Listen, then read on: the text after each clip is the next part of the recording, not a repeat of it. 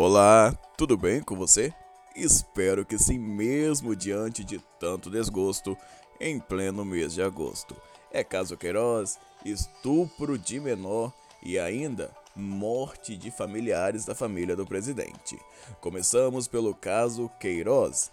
Na última quinta-feira, dia 14, o ministro do Superior Tribunal de Justiça, Félix Fischer, revogou a prisão domiciliar de Fabrício Queiroz e a esposa dele, Márcia Aguiar.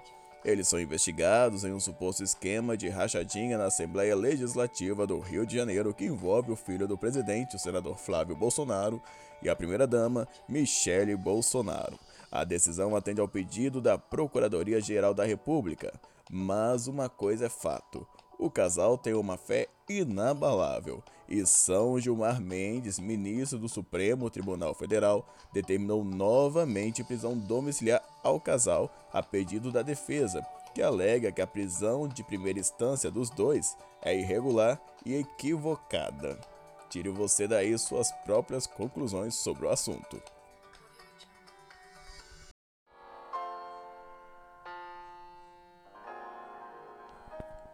Enquanto o presidente Bolsonaro quer ajudar Beirute e conta com a ajuda do ex-presidente Michel Temer para isso, no Brasil, a avó materna da primeira-dama Michele Bolsonaro, Maria Firmo Ferreira, de 81 anos, morreu na quarta-feira, dia 13 de agosto, vítima de Covid-19 no Hospital Regional de Ceilândia, no Distrito Federal, após deixar a UTI. A avó da primeira-dama faleceu no hospital público. A primeira-dama também foi diagnosticada com a Covid-19 no mês passado e segue isolada no Palácio do Alvorada. Eis uma grande contradição de apoio à família. Mais de 100 mil mortes pela Covid-19 apenas no Brasil. Se o presidente da República se preocupasse com a saúde, talvez ela não teria morrido pela Covid-19 no hospital público.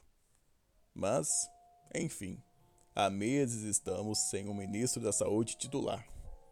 Quem gerencia a saúde do nosso país até então é um paraquedista. Te convido a refletir mais uma vez sobre isso.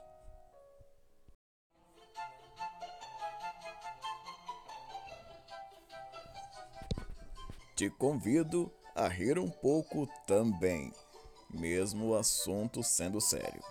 Ainda falando do novo coronavírus, Rússia e Estados Unidos travam uma briga de quem fornecerá a melhor vacina.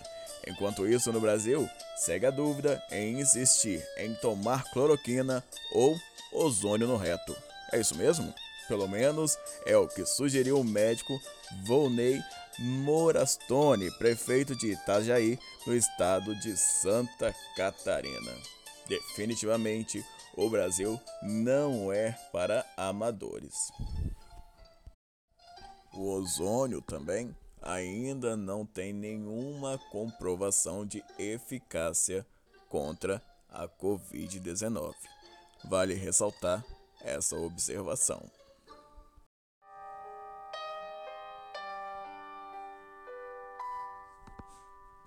Mais um caso de aborto no Brasil.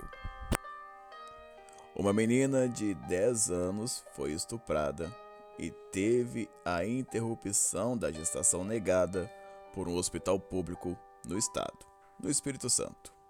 Diante de todo alvoroço sobre o caso, a extremista, vulga ex-feminista Sarah Winter expôs os dados da vítima e do médico que faria o procedimento.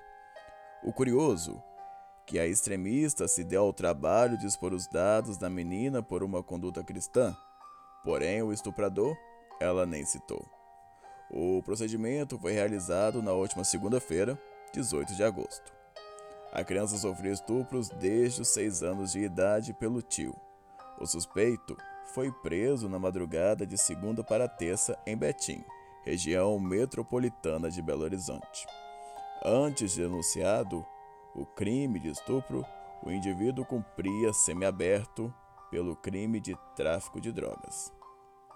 Os youtubers Felipe Neto e o Whindersson Nunes se sensibilizaram com o caso da menina e ofereceram ajuda psicológica, profissional e educacional, arcando com todos os custos do suporte. A ajuda dos influenciadores rendeu críticas de Antônio Fontinelli, que os acusou de oportunistas. A crítica de Antônio Fontinelli não teve nenhuma relevância.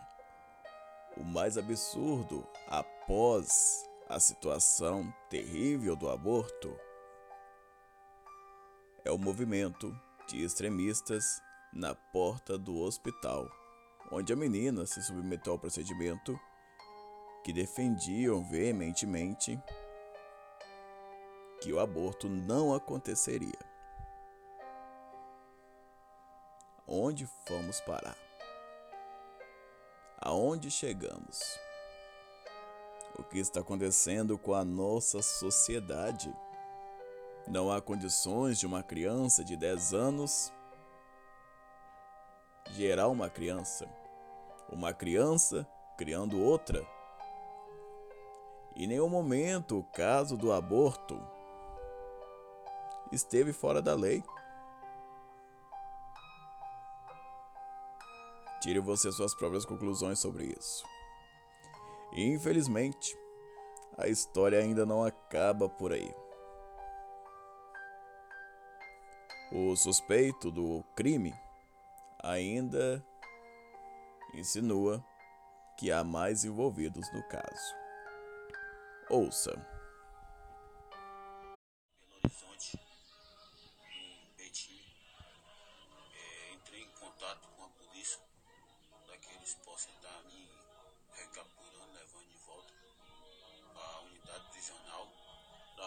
Os fatos do acuso que estão me acusando.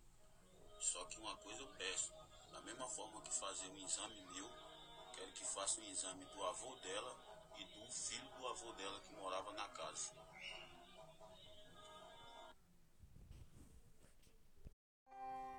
O áudio do suspeito é de um vídeo publicado pelo portal BHAZ. Ainda tem muito pano para manga essa história. Enfim, eu sou Felipe Lacerda. Esta edição e várias outras você encontra na sua plataforma de áudio favorita. Obrigado por me ouvir até aqui e até logo.